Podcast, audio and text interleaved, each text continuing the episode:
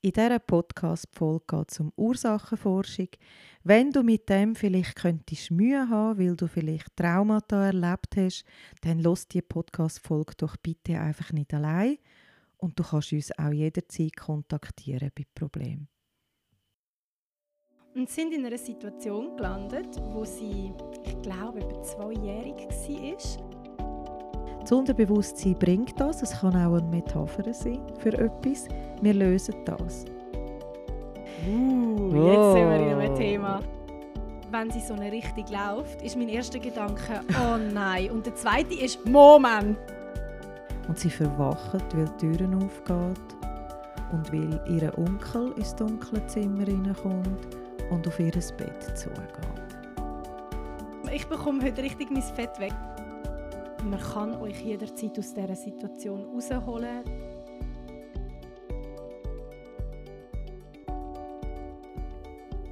Das ist der Kaffeeklatsch Hypnose mit der Barbara und der Vanessa.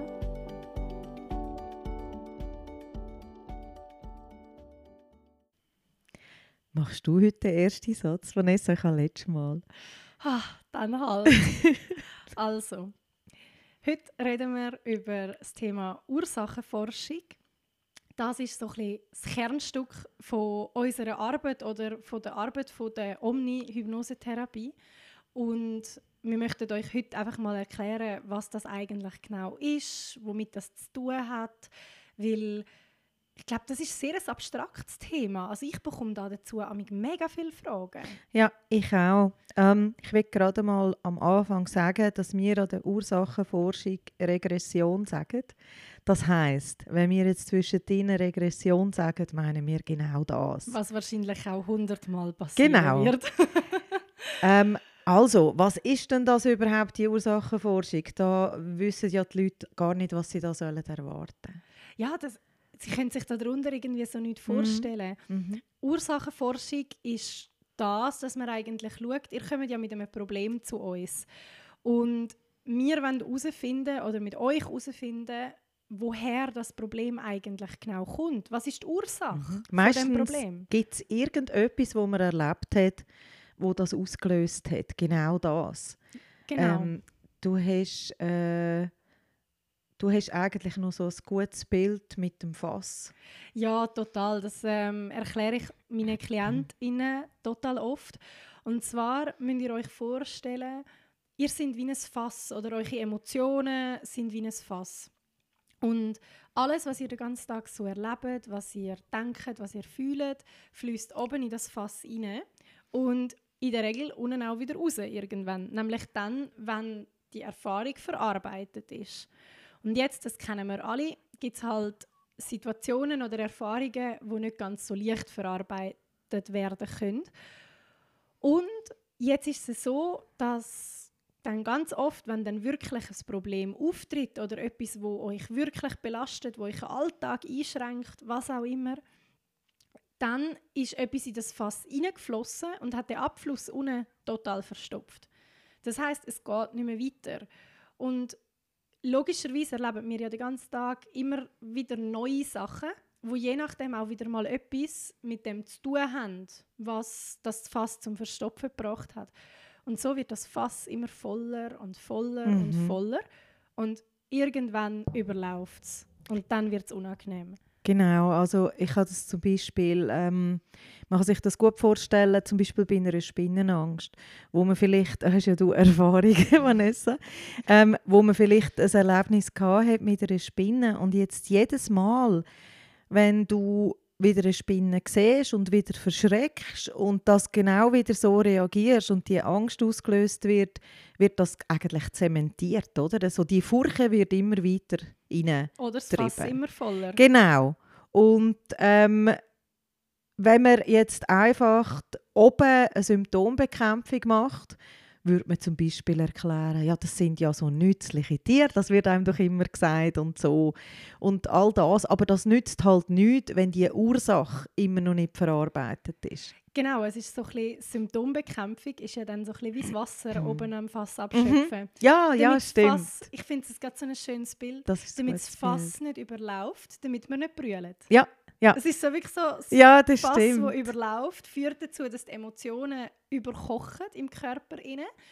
Und Symptombekämpfung ist so ein bisschen wie immer der oberste Teil vom Fass abtragen an Wasser, dass eben das nicht passiert, dass es nicht überläuft. Genau, und Symptombekämpfung wollen wir ja keine machen bei diesen Problemen. Äh, du hast vorher noch, wo wir uns darüber unterhalten haben, ein schönes Beispiel gebracht mit dem Blinddarm. Ja, das ist, das kennen ihr alle. Ihr habt Schmerzen und ihr nehmt eine Schmerztablette.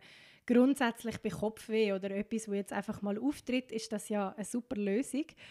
Aber wenn ihr zum Beispiel eine Blinddarmentzündung habt, dann habt ihr unglaubliche Schmerzen im Bauch. Ähm, eine Schmerztablette hilft euch da nicht, sondern Das löst halt das Problem nicht. ja, Mhm. also ihr habt danach wahrscheinlich keine Schmerzen mehr, aber äh, irgendwann platzt der Blinddarm und dann wünsche ich euch ganz, ganz viel Glück. das ist jetzt ein bisschen makaber. Ja, ja, ja. Aber es ist, äh, es ist das Gleiche wie zum Beispiel eben beim Aufhören rauchen, auch, wo wir auch gesagt haben in dieser Folge dazu, dass wir dann, wenn man nicht geht die Ursache auflösen, warum jemand raucht, dann muss man es mit Willenskraft machen, das Aufhören. Und die Willenskraft ist halt begrenzt. Das ist ein Kraftakt. Und irgendwann ist man mal schwach und müde und dann zack, zündet man sich wieder eine an, weil man einfach die Ursache nicht aufgelöst hat. Und wenn man die Ursache auflöst, dann ist es relativ einfach. Dann fällt einem das viel einfacher. Ähm, Genau. also es ist, wir haben gesagt, es ist das Kernstück von der Hypnosetherapie und wir reden da von der Omni-Hypnosetherapie. Also die Ausbildung, die wir gemacht haben. Weil dort ist eigentlich äh, die Ursachenforschung, die Regression ähm, immer erste Wahl. Genau, das ist das, was wirklich das Kernstück von unserer Arbeit ist, aber halt wirklich von unserer Arbeit. Wir können da natürlich nicht für Mhm. alle verschiedenen Hypnosetherapie-Methoden reden, sondern halt wirklich nur das, was wir selber praktizieren. Ich glaube, wir müssen vielleicht auch noch darum reden, darüber reden, warum wir so arbeiten. Ich glaube, das ist sehr ein wichtiger Punkt an dem Mhm. Ganzen. Auch warum wir deswegen können sagen, es ist so effektiv. Mhm. Oder das, die Arbeit, die Ursachenforschung macht aus, dass die Arbeit von uns so effektiv ist. Genau, und du behauptest ja ganz frech auf deiner Website, dass du Problem in einer einzigen Sitzung löst. Das mache ich ja nicht. Also ich löse sie auch in einer Sitzung, aber ich sage es nicht auf der Website.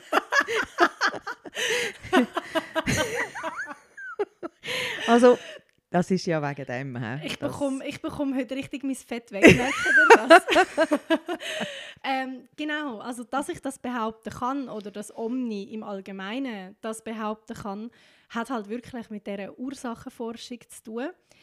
Das ist ein, das ist ein riesen Thema, dass wir das in einer Sitzung können lösen können. Und warum das an sich so effektiv ist, ich glaube, dafür möchte ich das gerne in einer einzelnen Folge dann mal so richtig durchdiskutieren Ja, unbedingt. dass wir keine Facette von dem Ganzen vergessen. Mhm. Ähm, grundsätzlich in einem Satz formuliert, Ursachenforschung ist, das ist ja nichts anderes, wie was ein Psychiater oder ein Psychologe auch macht. Mit einer anderen Therapie, also mit einer anderen Methode oder mit ähnlichen Methoden. Mhm. Aber Und direkt mit dem Unterbewusstsein halt. wir machen es Ja, direkt mit wir dem machen es Unterbewusstsein. direkt mit dem genau. Unterbewusstsein. Das ist der große Unterschied. Wir arbeiten direkt an dem Ort, wo das Ganze verankert ist oder wo das Ganze sitzt. Und das ist eigentlich der Grund, warum wir behaupten oder auch das mit gutem Gewissen behaupten können, dass es so effektiv ist. Was da aber alles genau zusammenhängt und dass auch psychotherapeutische Behandlungen total ihre Berechtigung haben Absolut, ja, und, das auf ist kein, wichtig. und auf keinen Fall aus unserer Gesellschaft wegzudenken sind. Über das reden wir, denke ich, mal in einer extra Folge. Ja, das machen wir. Jetzt, äh, jetzt ha- haben ja die Leute überhaupt keine Vorstellung, wie, wie die Ursachenforschung da irgendwie vor sich geht. Willst du mal ein bisschen so mm, bildlich ein bisschen erklären, wie, wie das gemacht wird? Mhm. Man kann sich das so ein bisschen vorstellen, wie ein Band oder ein Seil, das dich durch dein ganze Leben begleitet. Bis zu dem Punkt, wo die Ursache stattgefunden hat oder wo der, der erste Kontakt mit dem Ganzen passiert ist. Und das, was wir in einer Hypnosetherapie eigentlich machen, ist, wir gehen dem Seil entlang bis zu dem Zeitpunkt, wo das Ganze drin begründet ist, wo das stattgefunden hat, wo das allererste Mal passiert ist. Wir machen das ein bisschen anders, wie zum Beispiel Psychologen mit der NET-Methode. Dort tut man so ähm, die wichtigen Anhaltspunkte im Leben abfragen und findet und das so auf einem Zeitstrahl darstellen. Ah, das gibt es ja aber auch. Also die Methode äh, Gibt's gibt bei uns es auch, bei ja. uns auch. Aber wenn, wenn du über die äh, Emotion nicht reinkommst, gell? Genau. dann gibt es das mit diesen Türen, mit dem Korridor, den du dir vorstellst. geht ein bisschen in die Richtung. Ja. In der Netzmethode, ich muss jetzt sagen, ich kenne mich nicht so mega gut damit aus, aber was ich darüber weiß, ist, man macht dort wirklich einen Zeitstrahl mit allen positiven, negativen Erlebnissen und, und, und. Und das ist recht anamnestisch. Tönt aufwendig. Ist mega aufwendig. Mhm. Also was ich darüber weiß, Mhm. es ist eine von der schnellsten Methoden, das weiß ich auch. Aber es klingt aufwendig, ja. ähm, also es heißt, wir machen aber eigentlich etwas Ähnliches, einfach in einer anderen Form. Wir gehen an dem Zeitstrahl, an dem Seil, retour bis zu der Ursache. Mhm. Und ähm, dann kommt vom Unterbewusstsein dann etwas. Normalerweise. Es kommt vom Unterbewusstsein normalerweise etwas. Ich glaube, das ist sehr der, das ist abstrak abstrakteste Teil am Ganzen. Ja. Den Teil können sich glaube die Leute am wenigsten vorstellen, oder? Ja. oder geht Ja, das- ja. Also äh, das, das ist auch das, wo jetzt irgendwie dann manchmal dann so vorher kommt. Und wenn mir dann nichts in den Sinn kommt? Nein, du musst jetzt einfach mal schauen, was, was passiert. Und äh, es ist äh, auch schwierig, dort äh, manchmal äh, den, den logischen, analytischen Teil auszuschalten, finde ich. Und ähm, ja, wir kommen nachher noch dazu, äh, wie, dass man sich ja dann auch vielleicht dass das so ein bisschen anzweifelt. Hä, habe ich jetzt das einfach gerade erfunden? Oder zu dem kommen wir Zu noch. dem kommen wir später noch. Ich glaube, das, was vor allem auch noch wichtig an dem Teil ist, dass die Leute zeitweise auch wirklich so ein bisschen einen gewissen Respekt davor auch haben. Angst auch. Ja, Ja, das, das habe ich auch oft, äh, dass, dass irgendwie dann Leute sagen, Jesus, und da kommen ganz schreckliche Sachen auf. Jetzt, äh, Mhm. Oft äh, da kann man ja schon mal einmal, äh, ein bisschen ähm, die Ängste nehmen, dass es ja oft sehr banale Situationen sind. Das machst du auch, die Erfahrung, oder? total. Ich mache die Erfahrung andauernd, dass die Leute, vor allem ich habe viele Leute, die kommen und sagen, ja, aber hm, wenn dann da etwas raufkommt, ich hatte schon Klienten, gehabt, die gesagt haben, ja, ich weiß dann aber nicht, ob ich über das reden will, je nachdem, was da raufkommt. Ich weiß ja nicht, was da kommt. Ja, ja. Und es ist so oft so banal. Da, da dazu möchte ich gerade noch irgendwie schnell äh, da, äh, sagen, dass wir natürlich auch ähm, Verschwiegenheit haben. Also wir haben auch eine Schweigepflicht. Was mir da jemand erzählt, geht natürlich nie raus. Genau. Ja, also das ist auch und es ist ja, du hast ja auch gerade letzte erzählt, dass es manchmal auch passiert, dass Leute so sagen, äh, muss ich denn alles erzählen? Und nein, ich bis in jedes Detail nicht. So weit wie es geht. Aber oft ist es dann irgendwie, wenn sich das dann öffnet und, und äh, der Mensch sich auch richtig wohlfühlt bei dir, dann redet es. Weil dann sind sie wie froh, dass das einmal so rauskommt. Erstens das und zweitens, ich glaube, ich kann da wirklich mal eine große Angst nehmen. Das habe ich auch zu der Klientin, die mich genau das gefragt hat, vor kurzer Zeit gesagt. Ähm, dort ist anamnestisch bekannt, dass ein Missbrauch vorliegt. Mhm. Und ähm, dort war auch so ein bisschen die Angst, gewesen, wenn dort etwas aufkommt oder wenn das Thema, wo sie wegen dem da ist, etwas mit dem zu tun haben könnte und sie weiß nicht, ob sie mit dem will konfrontiert werden und, und, und. Und ähm, dort habe ich dann wirklich auch gesagt, hey, schau, sollten wir in so einer Situation landen, ich muss Mhm. gar nicht wissen, sobald ich merke, dass es in gewisse Richtungen geht, niemand muss sich mit gewissen Erlebnissen konfrontieren. Das Ja. ist nicht okay. Und vor allem musst du nicht nochmal durch durchgehen. Das Genau. also ganz sicher nicht. Genau, das heißt, ähm, in dem Moment, wo ich merke, es läuft in so eine Richtung, habe ich alle Informationen, die ich brauche. Und dann nehmen wir dich auch aktiv wieder aus dieser Situation raus. Das können wir jederzeit, wenn das nötig ist, können wir das sofort äh, einleiten, dass du in einer Sekunde aus dieser Situation draußen Genau. bist. Also nicht aus der Hypnose, aber aus dieser Situation. genau, oder aus dem Erlebnis, deren Erinnerung, was auch immer. Jawohl. Jetzt haben wir ja aber auch gesagt, äh, oft ist es unerwartet banal. Also sind es Alltagssituationen, wo du vielleicht als Kind falsch verstanden hast oder wo du äh, ja, wo man im Nachhinein findet und wegen dem sei habe ich jetzt das und das gehabt, oder? Ja, ich glaube, also ich glaub, das kennt ja jeder schon aus seinem Leben. Ganz, ganz oft kennt man das doch schon, dass du dich, äh, dass du etwas, dass du im Nachhinein über eine Situation nachdenkst und sagst, nein, wieso habe ich mich da so aufgeregt? Das ist doch gar nicht so schlimm. Und ganz, ganz oft ist es genau das, nur dann ist es halt nicht das Aufregen, sondern halt, dass man in dem Moment verschrocken ist oder sich in dem Moment nicht so wohl gefühlt Mhm. hat. Ich habe da, ich glaube wirklich das krasseste Beispiel, das ich je erlebt habe, war, dass ich eine Klientin hatte, die ist mit so Mühe mit Kritik. Es nennt sich übrigens auch Sozialphobie, oder es geht zu einem Teil in die Richtung, dass die Okay. Leute auch Angst vor Kritik Ah, haben. also das gehört in die Sozialphobie. Das gehört in die so Jawohl. Sozialphobie Mhm. rein, genau. Also soweit ich weiß zumindest, ich bin ja Mhm. immer noch kein Psychologe. ähm, und das war wirklich ganz, ganz schlimm. Gewesen. Also wirklich, da hat man gut gemeint, den Rat können geben, wenn sie den ein bisschen negativ aufgefasst hat, sind Mhm. Tränen geflossen. Also wirklich Oh, die Arme. die Arme, wirklich Ja. ganz, ganz schlimm.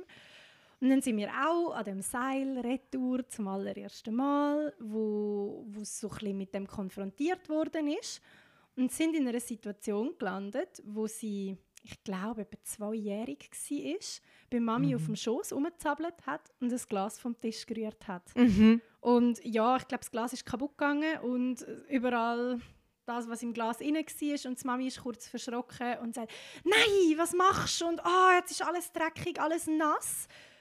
Von Mami total verständliche Reaktion. Mhm. Die ist in dem Moment auch einfach nur verschrocken. Und die Kleine ist ab dieser extremen Reaktion in dem Moment so verschrocken und hat das irgendwie nie 100% können verarbeiten Ja. weil es halt nach 30 Sekunden durch war, man hat es putzt und Mhm. hat gar nicht wahrgenommen, dass das die Kleine verschreckt hat. Mhm. Mhm. Und das ist es gewesen.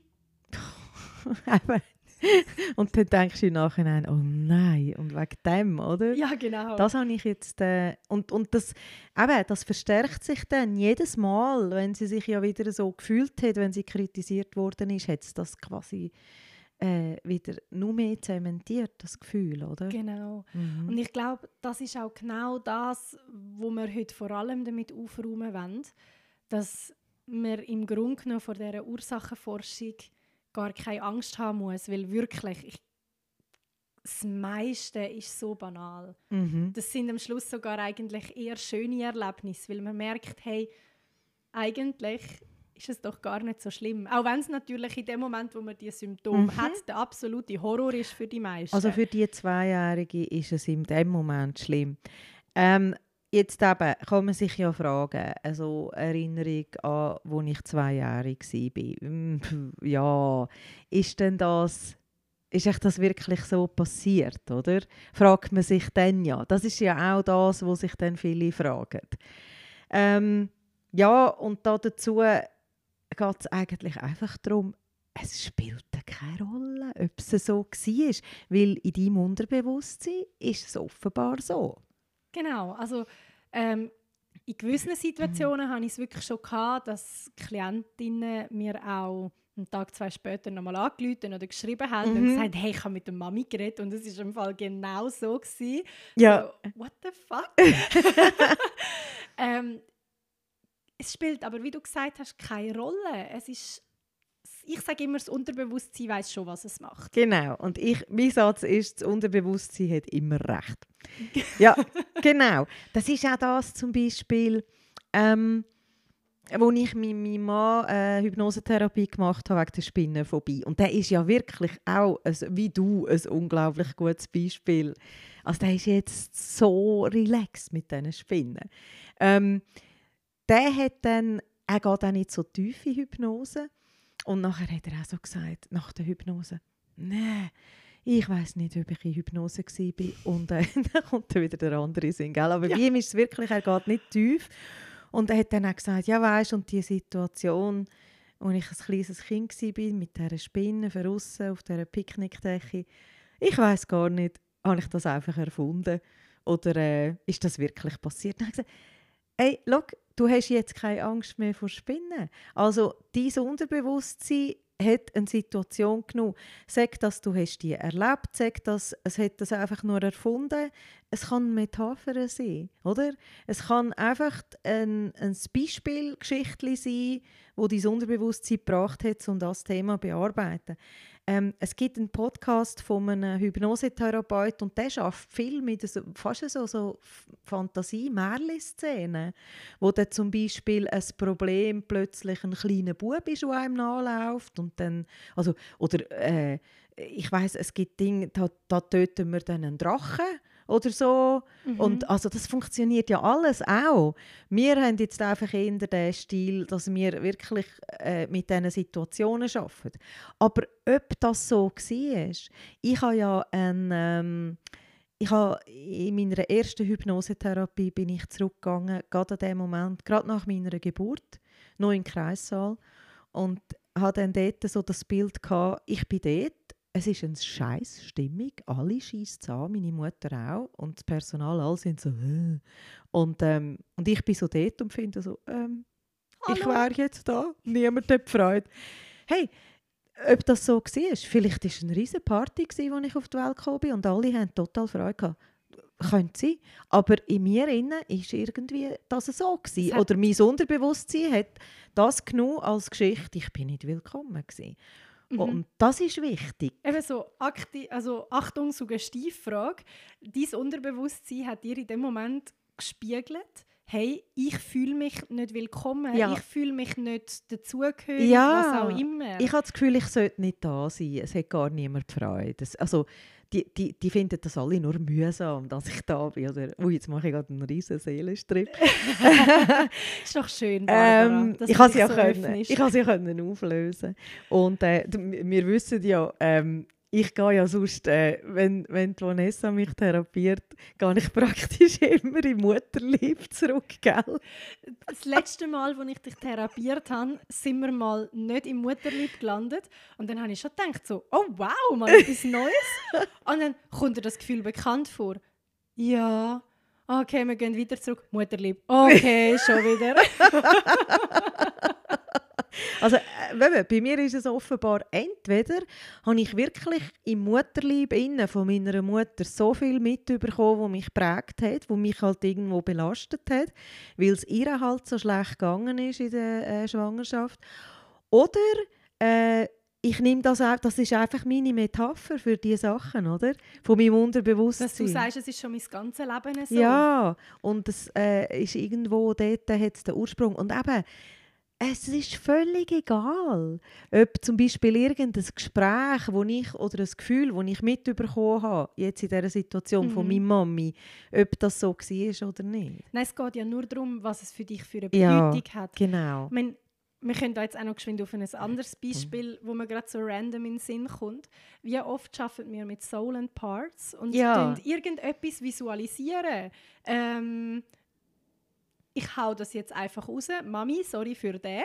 Äh, Gott sei Dank lässt sie den Podcast nicht. Meine eben auch nicht.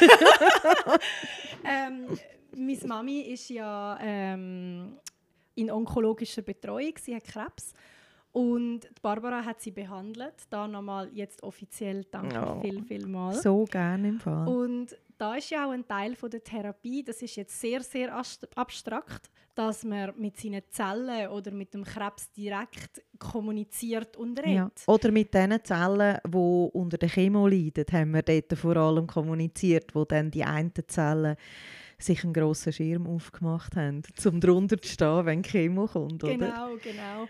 Und ich meine, sind wir ehrlich, jetzt einfach jeder rational denkende Mensch Aha. mit Zellen kommunizieren. Wo nachher einen Schirm aufmachen.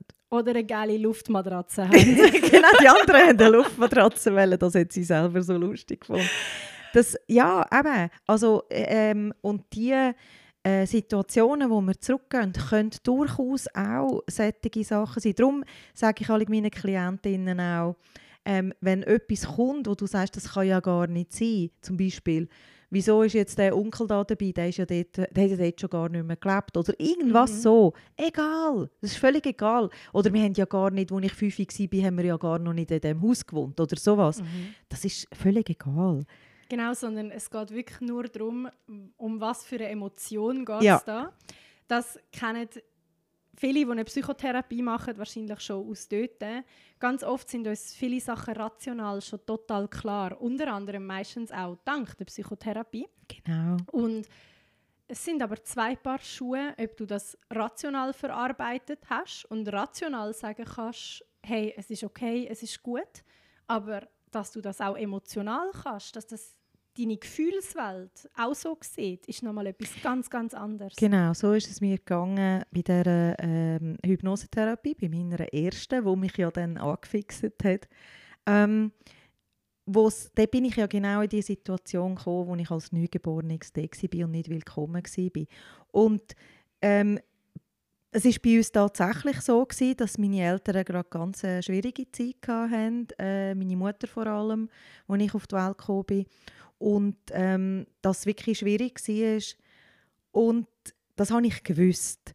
Und das habe ich in der Psychotherapie, Gesprächstherapie und Verhaltenstherapie schon jahrelang bearbeitet. Und ich habe intellektuell, in meinem Verstand, habe ich gewusst, das hat nichts mit mir zu tun. Und das sind Geschichten von meiner Mami und von meinem Daddy. Und äh, das heißt nicht, dass ich nicht da sein sollte oder so. Das habe ich ja schon lange gewusst. Aber irgendwie ist das nicht bis in mein Herz gekommen. Es ist nicht bis in meine Emotionen gekommen. Die sind immer noch triggert von dem. Und in der Hypnosetherapie habe ich dann können, äh, das endlich auch an meinem emotionalen Teil erklären. Also ich habe dann durch das, dass ich das verstandesmäßig schon so gewusst habe, habe ich dann in der Hypnose dem Neugeborenen auch können das sagen und erklären, wo das hätte müssen wissen, oder? Mhm. Und das Zusammenspiel, ähm, ich weiß nicht, ob das auch so in einer Sitzung auflösbar gewesen wäre, wenn ich nicht schon die Vorarbeit geleistet hätte. Kann sein. Kann auch sein, dass wir dann vielleicht ein bisschen mehr gebraucht hätten als eines. Das finde ich ja genau das eigentlich gerade schön, dass wir das nochmal erwähnen können. Es ist ja ganz oft ein Zusammenspiel aus ganz, ganz vielen Sachen. Ähm, da kommt meistens mehrere, mehrere Sachen zusammen, wo am Schluss das grosse Ganze sind und am Schluss langt es, um das Problem wirklich aktiv zu lösen, zu beheben, so dass man sich gut und besser fühlt. Und ich finde jetzt auch, wir sind an einem total schönen Punkt. Also, wir haben beide ein einen Seelenstrip angelegt, ähm, vor allem du. Ja. Aber ich finde, genau das zeigt doch auf, dass die Ursachenforschung eigentlich etwas mega Schönes ist. Total. Ich verstehe jeden, der sagt, er hat, äh, er hat Angst davor. Was ja die meisten, die zumindest schon mal auf meiner Website waren, ja auch wissen, ist, dass ich ja zum Beispiel auch eine posttraumatische Belastungsstörung habe. Das heißt, wie oft bin ich schon da gehockt, wenn wir etwas angeschaut haben von mir und haben gesagt, Barbara, wieso mache ich das? ja. Ich, ich glaube, dass also vor allem dort in der einen Therapie habe ich das gesagt vorher. ja. Wieso Mhm. mache ich das? Wie, nein, äh, äh, ich, eigentlich will ich gar ja, nicht. und es hat so gut da. Hey, und ich bin aus dieser Hypnose rausgekommen und es ist dort, dort muss ich wirklich sagen, dort sind auch Sachen gekommen, die nicht so lustig sind. Das Mhm. ist halt manchmal auch Mhm. einfach so. Und ich bin aber daraus rausgekommen und habe gesagt, hey, das ist so schön jetzt. Ja. ja. Und ich habe auch gerade wieder am ganzen Körper Gänsehaut. Es hat so gut da. ja, es ist Das ist auch immer total berührend für uns, oder? total. Also, Total. Es gibt so viele schöne und berührende Momente, die Mhm. den Job auch so schön machen. Und es ist wirklich auch, ich habe noch, auch noch nie einen Klient oder eine Klientin gehabt, wo, wo danach das nicht als schön empfunden ja, hat. oder wo bereut hat, dass er irgendwie dort äh, ist suchen. Genau, also wirklich, das Mhm. ist schon das, was man sagen muss. Es haben ja auch äh, eine Angst, die ja viele Leute haben, ist, oh, ich will dort gar nicht nodern. Könnte dann irgendetwas ganz Schlimmes vorkommen, wo ich wirklich, wirklich, wirklich, wirklich nicht mehr weiss. Und Mhm. wo es mir doch besser ging, wenn ich das eben mich nicht mehr erinnere. Wo ich wirklich keine Ahnung habe davon. Äh, ja, kann ja natürlich, theoretisch könnte das passieren. Das, ja, die Leute haben Angst davor, dass sie etwas verdrängt haben, was Ja. so traumatisch war, dass sie das nicht ertragen. Mhm. Und dass, wenn man dann in der Hypnosetherapie geht, suchen, dass es wieder raufkommt. Hast du das schon mal erlebt, Mhm. dass das passiert ist? Nein, etwas, wo, wo dann die Person gesagt hat, da habe ich, also etwas Banales, ja, Mhm. aber etwas Schlimmes, äh, wo sie sagen, da habe ich wirklich gar, gar keinen blassen Schimmer gehabt, dass das passiert. Nein. So wirklich die hochtraumatischen Nein, Sachen. nein. Also, genau, die banalen Sachen, Ja. das ist normal. Ja.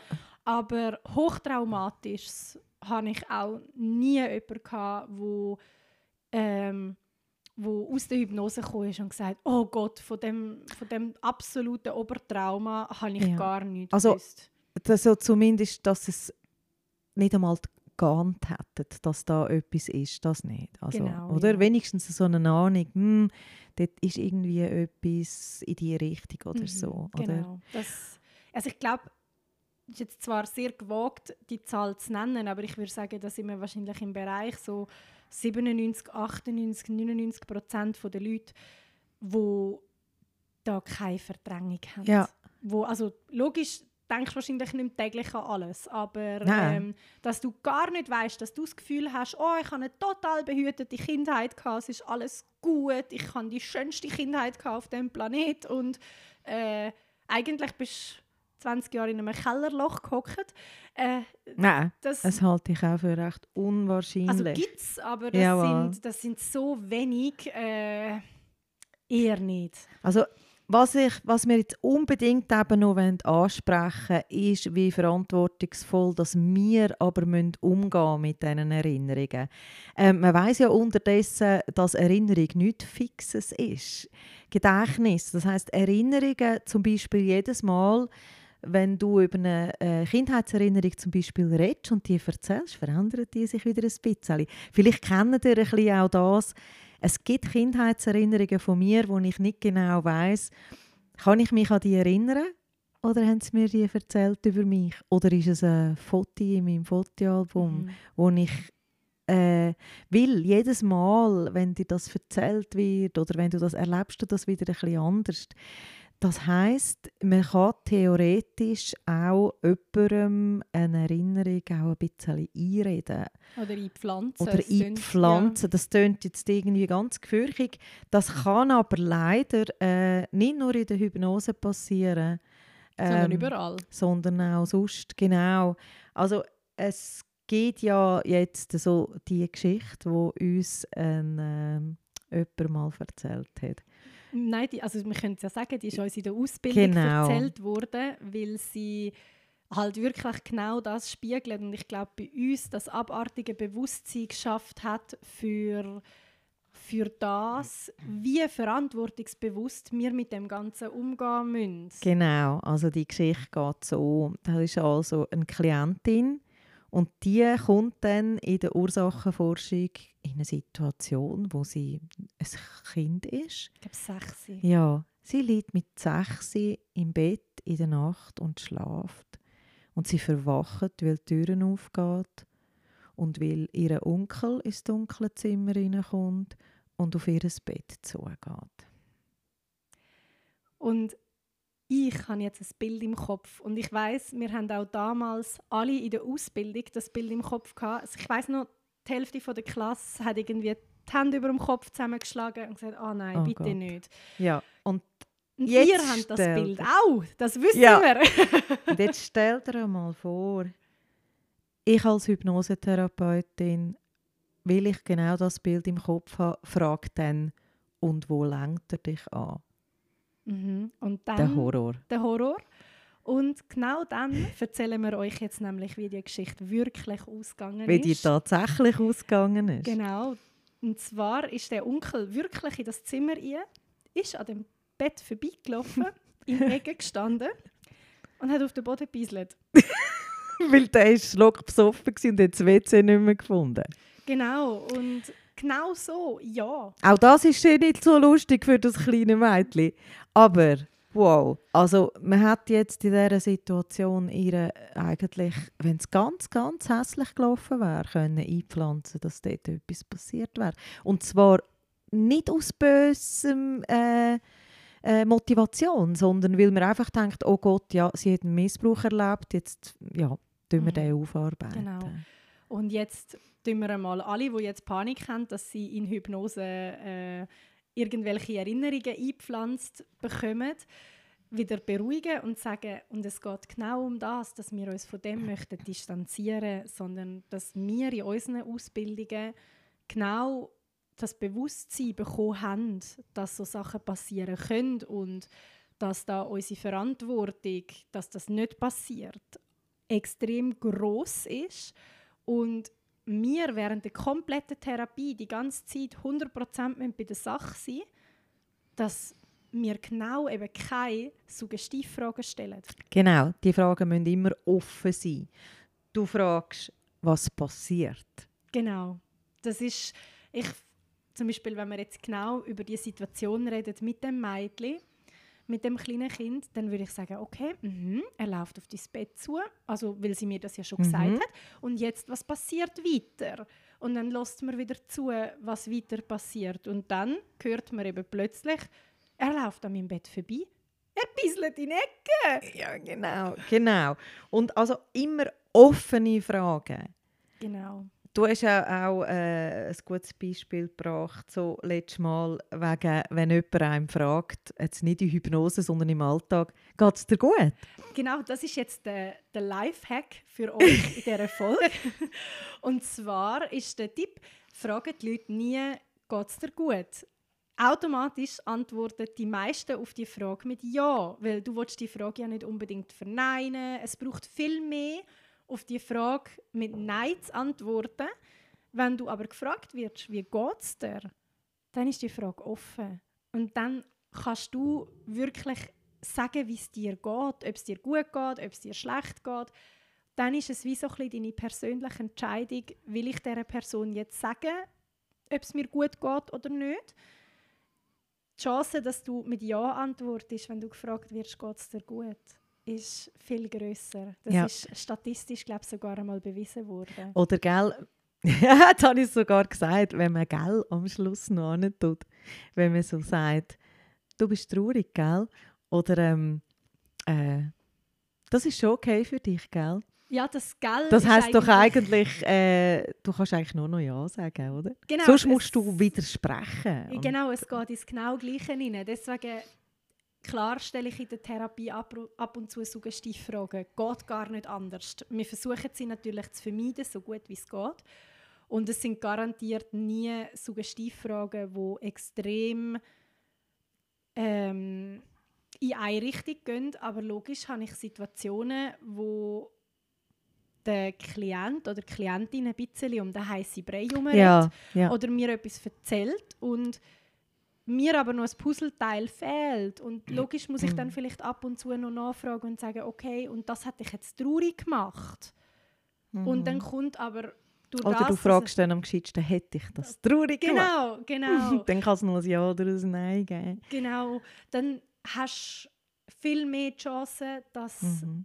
Dass die Leute dann wirklich das sagen, was sie empfinden oder was wirklich passiert ist, wie wenn du schon fragst, und wo langt er dich an? Ja, eben. Und äh, also, es, ist, es ist eine Disziplinfrage. Das äh, erfordert wirklich sehr viel Disziplin. Weil man hat ja man hat ein Bild, auch wenn es jetzt um ganz banale Sachen geht, oder? Äh, dann hat man so... Ähm, ja, Obwohl ich muss sagen, mir hat sich das Bild von dem Mädchen im Bett mir extrem eingebrannt. mir also auch. Wahnsinn. wirklich, ich habe ja, ich habe immer wieder mal durch das, dass ich halt ja eben spezialisiert bin auf Trauma, habe ich natürlich schon immer wieder so Klienten. Mhm. Und zeitweise ist es anamnestisch gar nicht erfasst, weil sie vielleicht auch einfach in der Anamnese nicht haben wollen, darüber reden Weil sie Und- auch denken, das hat mit dem, wo ich heute jetzt dafür komme, ja nichts zu tun. Genau. Und vielleicht hat es dann halt eben gleich damit zu tun. kann man halt nie 100% ja. sagen, genau. Und ich weiß jedes Mal, wenn sie so eine Richtung läuft, ist mein erster Gedanke, oh nein. Und der zweite ist, Moment. vielleicht bisselt er nur die. Genau. Genau. Das, das Bild hat sich so eingebrannt. Ja. Und das können wir vielleicht auch sagen. Wir machen ja auch gegenseitig Supervisionen. Mhm. Das ist uns mega wichtig. Und wir tun zum Beispiel unsere gegenseitigen Therapien immer aufzeichnen. Und dann werden wir nachher knallhart mit uns gegenseitig ins Gericht. Und dann hocken wir eben genau Und da sagen, und sagen, das ist eine Das Suggestivfrage. war gewesen.» suggestiv. Genau. Genau. Ja, ja, da haben wir schon viel gelernt. Was Mhm. jetzt, äh, zu was das kann führen mit diesen suggestiven äh, Fragen, ähm, sieht man zum Beispiel jetzt wieder an dieser Satanic Panic. Falls ihr nicht wisst, um was es da geht, ähm, ganz kurz gesagt, geht es darum, dass es Therapeuten gibt, oder es, geht so, es gibt so die Geschichte, dass äh, Erwachsene sich erinnern daran, dass sie als Kinder so von satanischen Gruppierungen Ja, es geht um Rituale. gequält und missbraucht worden sind, die Ritual, genau. Genau, es geht um organisierte, Ja. rituelle, Ja. oftmals auch sexuelle Gewalt. wo ganz viel äh, involviert wären, ganz viele Leute. Und Also man muss dazu vielleicht wirklich noch sagen, das gibt es. Und Ja. das ist für die Leute richtig schlimm. Leider ist es aber so, dass es dann halt eben auch Therapeuten gibt, wo nachher ähm, ja, jedes Mal, wenn sie etwas Graues sehen, ist es ein Elefant. Ja, ja, oh, so schön gesagt. Ja, das stimmt. Und wo dann das auch, äh, also die machen das ja nicht böswillig, aber die haben die Geschichten äh, so im Kopf, dass die genau dann bei einer so einer Situation wie bei dem Mädchen im Bett immer auf das kommen. Und äh, das hat es ja eben auch gegeben, äh, in dieser Zeit, wo sexueller Missbrauch von Kindern und Erinnerungen daran, wo da endlich darüber geredet worden ist, das ist ja unglaublich wichtig gewesen. Dort sind aber so viele Therapeuten dann auch dermaßen auf Alarm gewesen, was das Thema anbelangt, dass sie dann auch überreagiert haben und zum Teil halt dann schnell äh, bei ihren Patientinnen oder Klientinnen oder Klienten auch so ein bisschen drauf gekommen sind, oh, das war sicher ein Missbrauch gewesen, wo dann zum Teil wirklich auch Leute dann plötzlich so Erinnerungen hatten, weil äh, wenn man da sich so eben äh, das, das genug lange so anschaut, oder? Dann ist da vielleicht plötzlich etwas um, was vorher gar nicht um war. Ja. Ich glaube, das ist schlimm. Wir möchten aber da auch jetzt glaube noch mal ganz klar sagen, wir wollen das einfach, wir haben jetzt darüber geredet und haben das ins Feld geführt, weil wir wissen, dass es momentan zeitweise halt wieder sehr medial ist Mhm. und ich glaube auch wirklich viele Leute einen gewissen Respekt oder eine Angst davor haben.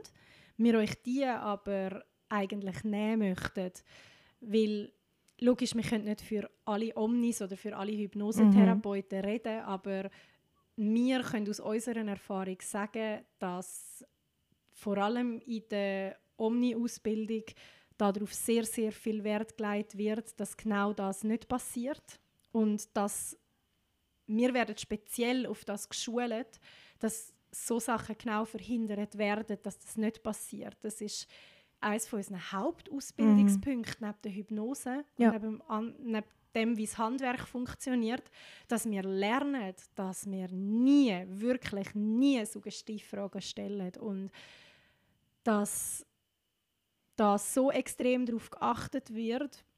Und ich würde jetzt mal behaupten, wirklich die meisten, vielleicht bis auf ein paar ganz wenige professionelle Hypnosetherapeuten und natürlich auch Psychologen, Psychiater und so weiter, sind darauf so massiv geschult, dass das auch wirklich sehr, sehr selten passiert und man da auch wirklich, wenn man sich seinen Therapeut oder seine Therapeutin mit, mit Sorgfalt aussucht, auch wirklich neu mit landet, wo das fast nicht passieren kann Mhm, und dass das mhm. Einzelfälle sind, wo Mhm. das dort leider und so schrecklich und wie es ist, es dürfte eigentlich nicht passieren, leider passiert es.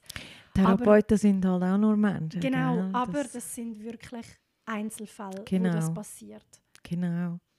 Jetzt, äh, interessiert es ja euch vielleicht auch noch, wie sich denn das anfühlt. Also wenn ich jetzt halt eine traurige Situation hatte in meinem Leben und jetzt hat mein Problem mit dem zu tun, wenn das jetzt wieder raufkommt, muss ich dann das nochmal erleiden? Äh, ich rede jetzt nicht von so einem Missbrauch oder so, sondern einfach, äh, weiß vielleicht eine Situation, wo ich mich extrem geschämt habe. In unserer Ausbildung ist es um einen Autounfall gegangen. Ja. Magst, ich weiß nicht, ob du dich noch erinnern mm -mm. magst, aber dort war das Beispiel ähm, mit der Sandra Bubble. Gewesen. Ja. Vielleicht magst du dich jetzt erinnern. Ähm, ist es um einen Autounfall ah, gegangen. Ja, ja jetzt ähm, so vage. Wo sehr traumatisch war, weil es das Auto wirklich überschlagen hat, wenn mhm. ich es noch richtig im Kopf habe. Mhm. Ähm, und das ist für die, die betroffene Klientin dort in dem Moment halt wirklich schlimm gewesen. Das mhm. ist so. In dieser Situation. Also sie hat Todesangst Die Todesangst ja. nochmal erlebt, ja. Und eben zum einen möchten wir da, glaube ich, gerade nochmal sagen, man kann euch jederzeit aus dieser Situation rausholen, dann ist die Todesangst oder was auch immer du in dem Moment erlebst, sofort weg. Und meistens ist es ja aber auch gar nicht so schlimm. Mhm. Ohne das jetzt oben abzuspielen, dass es wahrscheinlich in dem Moment, wo wir bleiben jetzt beim Autounfall, um mal von dem sexuellen Missbrauch wegzukommen, ja. wo wir heute die ganze Zeit drum schwirren. Mhm. Ähm, logisch ist es vielleicht in dem Moment, wo es gerade wirklich passiert ist, wo du das erlebt hast, wirklich extrem schlimm, unvorstellbar schlimm gewesen. In Hypnose erlebt man das ein bisschen anders. Ja. Ja, wir haben das ja auch, also das, wir können ja da eben auch aus Erfahrung reden, wir sind ja nicht nur äh, Therapeutinnen, sondern wir, wir sind ja jetzt auch schon mehrmals äh, therapiert worden selber. Und es fühlt sich so ein bisschen ja, ich habe immer so ein das Gefühl, wenn es jetzt eine Situation ist, wo ich total Angst hatte, ist es mehr in Hypnose, ich weiß, dass ich Angst habe, aber ich fühle sie nicht unbedingt. Ich weiß dann einfach ja und ich habe Angst. Also ich erleide es nicht wirklich. Es ist so ein bisschen wie von außen. Mm, genau. Also ich habe das Gefühl, es gibt Situationen, wo, wo man das natürlich schon mitbekommt mhm. und wo man das auch mal fühlt. Aber grundsätzlich ist es eigentlich eben so ein bisschen distanziert. Wie du schön sagst, von außen. Ich weiß, dass ich Angst habe oder dass ich in dieser Situation Angst mhm. habe. Aber gleichzeitig weiß ich irgendwo durch auch, es gibt jetzt gerade gar keinen Grund. Ja, und ich weiß, dass ich da in dem Stuhl sitze.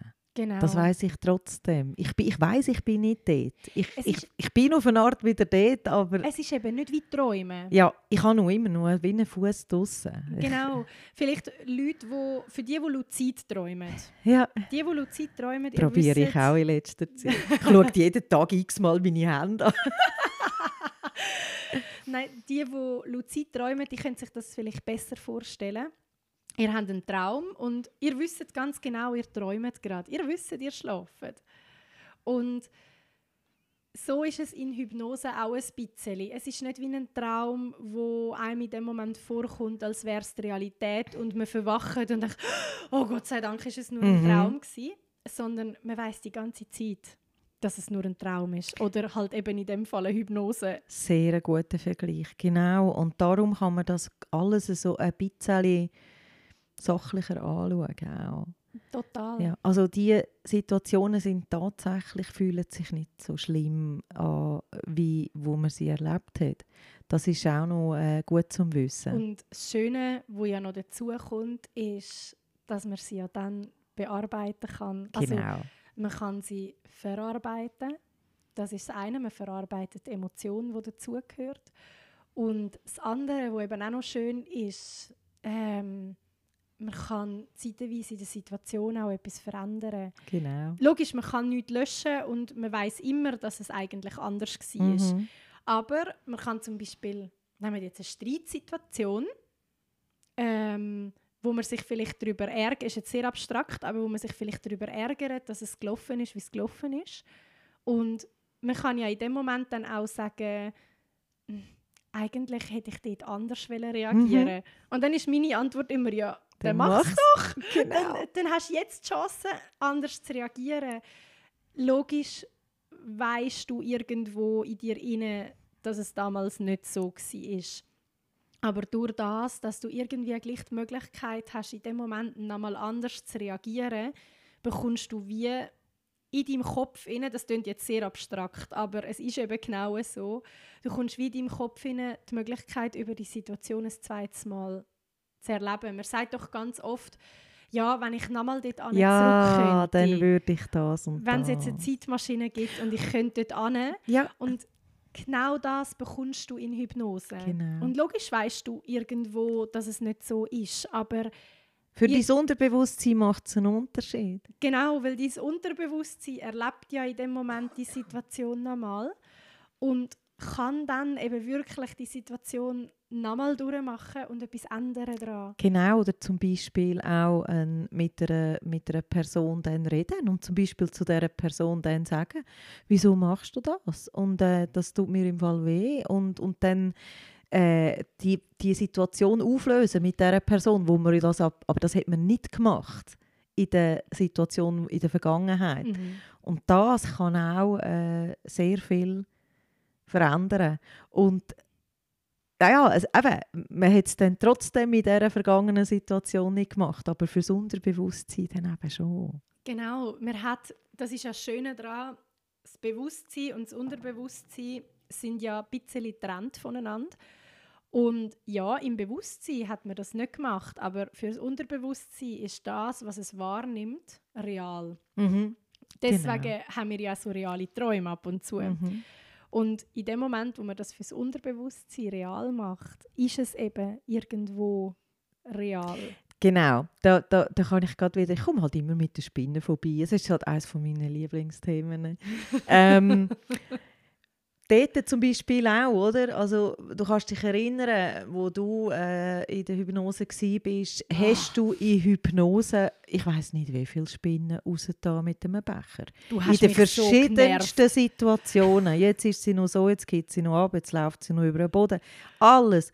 Und du hast sicher 20 bis 30 Spinnen rausgetan während der Hypnose Ja, mit einem hast mich- Becher und Du einem mich so Karton. genervt.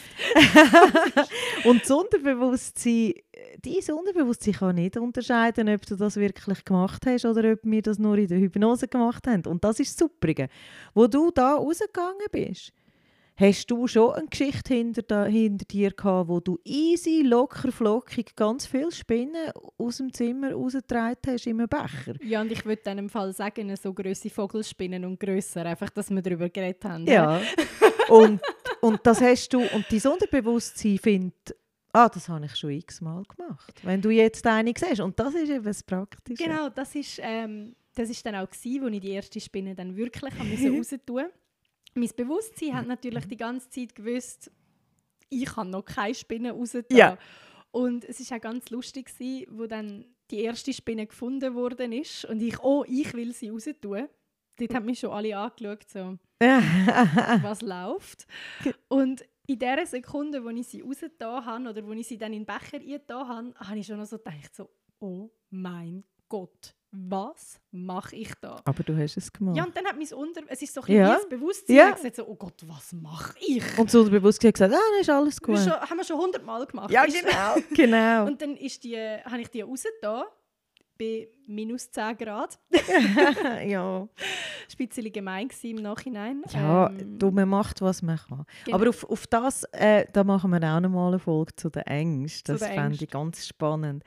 Jetzt äh, haben wir noch, da kommt noch ein kleines, The also ein kleines Thema. Äh, Ich sage nur ein kleines, weil wir es nur kurz ansprechen. Wir werden nämlich mal eine ganze Episode über das machen. wir haben heute viele Episoden geplant. Ja, wir, wir lasten uns da gerade ein bisschen etwas auf. Ja. jetzt, äh, äh, wenn ich jetzt, ich bin ja zurück im Mutterlieb da dauernd, haben wir gesagt. Was Mhm. ist denn jetzt, wenn ich noch weiter zurückgehe? Uh, jetzt sind wir in einem Oh, Thema. In frühere Leben kommen. Äh, das ist ja, also es gibt ja Leute, die das auch anbieten, wirklich, dass man ganz gezielt in ein früheres Leben geht. Der Dani, Ja. muss ich jetzt da vielleicht dazu sagen. Genau, mein, mein der macht Geschäftspartner, der macht das. Mhm. Ähm, bei uns ist das ein Teil vom Praxisangebot, ja. Mhm. Also bei mir ist es ja so, dass ich sage, ich gehe nicht gezielt in frühere Leben. Wenn jetzt aber, wenn wir zurückgehen, wir sind im Mutterlieb, ja, und dann kennt ihr das Gefühl schon, gehen wir noch weiter zurück und plötzlich ist jemand, sagt, ich bin da irgendwie, ich weiß nicht, im Mittelalter, in einem Kerker oder so, was weiß ich. Ähm, dann nehme ich das ähm, einfach als das hat immer recht. Und ich nehme es auch wieder so, ist das so gewesen? Ist das die Wahrheit oder nicht? Es ist mir egal. Das Unterbewusstsein bringt das. Es kann auch eine Metapher sein für etwas. Wir lösen das und Genau. machen das, weil das Unterbewusstsein hat sich etwas gedacht dabei, dass es das bringt. Genau, das ist das, was eigentlich so ein bisschen der Hauptpunkt von dieser Ursachenforschung ausmacht, Mhm. neben dass es halt wirklich ein wichtiger Punkt und das Kernthema von unserer Methoden ist. Es spielt keine Rolle. Es ist Ja. einfach okay, wie es ist. Genau. Wir nehmen es einfach so, wie es ist und es ist gut und es ist richtig und Wir planen noch eine Episode über das, weil ich würde sehr gerne mal anschauen, was es denn eigentlich so auf sich hat mit dem und was es da auch für wissenschaftliche Fakten gibt dazu. Äh, also Reinkarnation, weil das Mhm. halt in der Hypnose schon auch etwas ist, was die Leute sehr interessiert. Genau, es ist ein großer Themenbereich von Mhm. unserer Arbeit. Auch wenn vielleicht nicht jeder Hypnosetherapeut oder jede Hypnosetherapeutin aktiv anbietet. Aber es ist ein Teil von der Hypnose und es kann auch in einer normalen Hypnosetherapie ein Teil von unserer Arbeit werden.